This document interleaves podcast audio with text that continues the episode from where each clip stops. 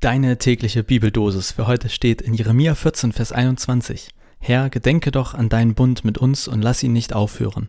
Und aus dem Neuen Testament, aus 1. Korintherbrief 1, Vers 9, Gott ist treu. Er selbst hat euch berufen zur Gemeinschaft mit seinem Sohn Jesus Christus, unserem Herrn. Ich finde, das passt, gerade jetzt. Gott, denk an deinen Bund mit uns, lass ihn nicht aufhören. Das war ein Hilferuf, von Jeremia oder dem Volk Israel an Gott. Hey Gott, uns geht's dreckig. Siehst du das nicht? Komm schon, du hast deinen Bund mit uns geschlossen. Lass uns jetzt nicht hängen. Denk an das, was du uns versprochen hast. Ich mag an diesem Vers, weil ich glaube, dass jeder von uns diesen Satz früher oder später mal sagen wird oder gesagt hat. Jeder von uns fühlt sich doch früher oder später mal irgendwie Gott verlassen. Selbst wenn wir an sich einen guten Draht mit Gott haben, es gibt diese Momente. Und ich finde ermutigend, diese Momente gab es schon immer. Das ist kein Mangel an Glaube oder Vertrauen. Alle Christen aller Zeiten kennen diese Momente, wo man sich von Gott verlassen fühlt. Selbst Jesus am Kreuz schreit, mein Gott, mein Gott, warum hast du mich verlassen? Ja, ich finde das ermutigend. Und ich finde noch viel ermutigender, was zumindest in der Bibel dann, glaube ich, quasi immer die Reaktion ist. Gott anrufen, Gott anschreien, Gott anflehen, immer den Kontakt suchen. Und zumindest auch hier in diesem Vers Gott erinnern. Gut, ganz ehrlich, ich glaube nicht, dass wir Gott wirklich daran erinnern müssen. Ich meine, wie ist das gemeint? Gott chillt auf dem Sofa, während es bei uns hier mit Corona den Bach runtergeht und dann klingelt es bei ihm und ich sage ihm, ey Gott, hattest du uns da nicht was versprochen? Er springt auf, haut sich auf die Stirn, wirft die Chipspackung weg und schreit, oh fuck, ich habe euch völlig vergessen, scheiß Netflix, lenkt mich nur ab. Nee, natürlich nicht. Also hoffe ich jetzt zumindest mal. Nein, wir müssen Gott nicht erinnern, aber wir dürfen. Wir dürfen uns in den tiefen Momenten unseres Lebens mit all unseren Emotionen, all unserer Wut bei Gott melden. Wir dürfen ihn aber auch einfach deutlich daran erinnern, dass er uns, dass er mit uns einen Bund geschlossen hat.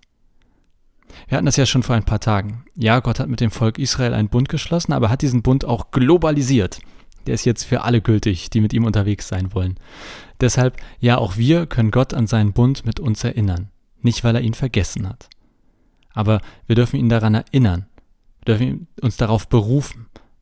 Wir dürfen uns darauf berufen und Gott sagen, hey, du hast mit uns mit Jesus am Kreuz einen Bund geschlossen. Und dieser Bund ist, ich weiß gar nicht, ob ich das in den letzten Folgen schon mal gesagt hatte, ich hoffe nicht.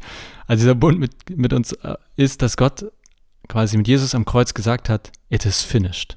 Es ist alles vollbracht. Es steht nichts mehr zwischen dir und mir. Kurze Geschichte dazu. Die Folgen werden eh immer länger, ich merke das schon. Am Anfang, am, am Anfang waren es drei, dann vier, dann fünf, jetzt sind wir, glaube ich, bei sechs Minuten heute. Also die kurze Geschichte dazu, eine meiner Lieblingsgeschichten an dieser Stelle. In der Bibel steht, dass Jesus am Kreuz stirbt und das Letzte, was er sagt, ist, es ist vollbracht. Also nicht auf Deutsch, ist ja klar, aber das Wort, was da in der griechischen Bibel an dieser Stelle steht, das hat man vor etlichen Jahren bei Ausgrabung aus ungefähr der gleichen Zeit auch ganz viel gefunden. Und dann hat man geguckt, wo steht dieses Wort jetzt überall drauf? Und es stand auf Schuldscheinen, vermutlich Steuerschuldscheine.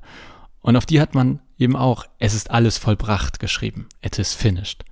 Das hieß also, wer es ist alles vollbracht damals geschrieben oder gesagt hat, der meinte vermutlich, alle Schulden sind ausgeglichen.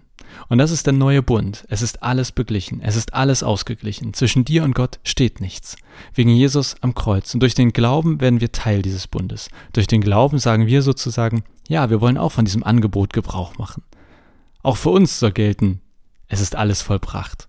Wer den Bund nicht will, kein Problem, das ist kein Zwang, aber wer dabei sein will, das Angebot steht allen offen. Und am Abendmahl erinnern wir uns dann immer an diesen Bund, der besagt, dass es nichts mehr zwischen dir und Gott gibt, dass wir immer zu Gott kommen können, dass Gott immer bei uns ist, dass Gott für uns ist, dass aus Knechten Kinder wurden, um mal hier einen Sidekick zu den letzten beiden Folgen zu bringen.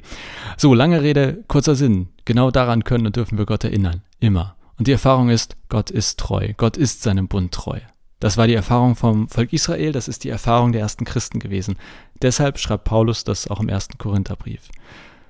Und ich glaube, das ist auch die Erfahrung von den meisten Christen seit 2000 Jahren. Aber es ist nicht die Erfahrung von allen. Manche Menschen fühlen sich von Gott verlassen, verraten, hängen gelassen. Vielleicht kennst du das ja auch. Ich glaube, der Punkt ist, es ist manchmal schwierig festzustellen, ob man wirklich hängen gelassen wurde oder ob es sich nur so anfühlt. Das Volk Israel kannte Tiefen, kannte Zeiten, in denen es sich definitiv so anfühlte, als hätte Gott sie verlassen. Mit etwas Abstand mussten sie immer sagen, nee, Gott war immer bei uns. Und ich glaube, das ist auch für uns heute die Herausforderung. Es gibt Zeiten, in denen fühlt es sich so an, als hätte Gott uns verlassen. Was mir denn hilft, muss dir ja nicht helfen, aber was mir denn hilft, ist zum einen wirklich all das bei Gott abzuladen. Wo bist du Gott? Was soll das Gott? Also in den Kontakt gehen, anstatt den Kontakt abzubrechen. Mir hilft aber auch und vor allem von anderen Christen zu hören und zu lesen, sei es in der Bibel oder aus meinem Umfeld oder wie auch immer, Leute, die ich irgendwie kenne. Und ich finde es wirklich bewegend, wenn, das passiert jetzt nicht so häufig, aber wenn ich mit älteren Menschen, so, weiß nicht, sagen wir 70, 80-jährig, über ihren Glaubensweg spreche, über ihre Biografie, über ihr Leben, wenn mir jemand, also na, sagen wir 70, 80-jährig vom Leben erzählt, mit Ups und Downs und wow, wie sich diese Person ihr Leben lang irgendwie doch von Gott geleitet gefühlt hat, das berührt mich immer wieder. Das ist ein Schatz und das hilft mir auch wirklich, um durch Täler meines Glaubens zu gehen. Daher, Idee für heute, Oma anrufen oder in der Gemeinde mal jemand Älteren äh, irgendwie den anhauen und sagen, hier, lass mal telefonieren. Einfach mal hören, erzählen lassen. Denn das ist für mich der Satz von Paulus, Gott ist treu in real life. So viel für heute. Viel Spaß beim Telefonieren und Zuhören und bis morgen.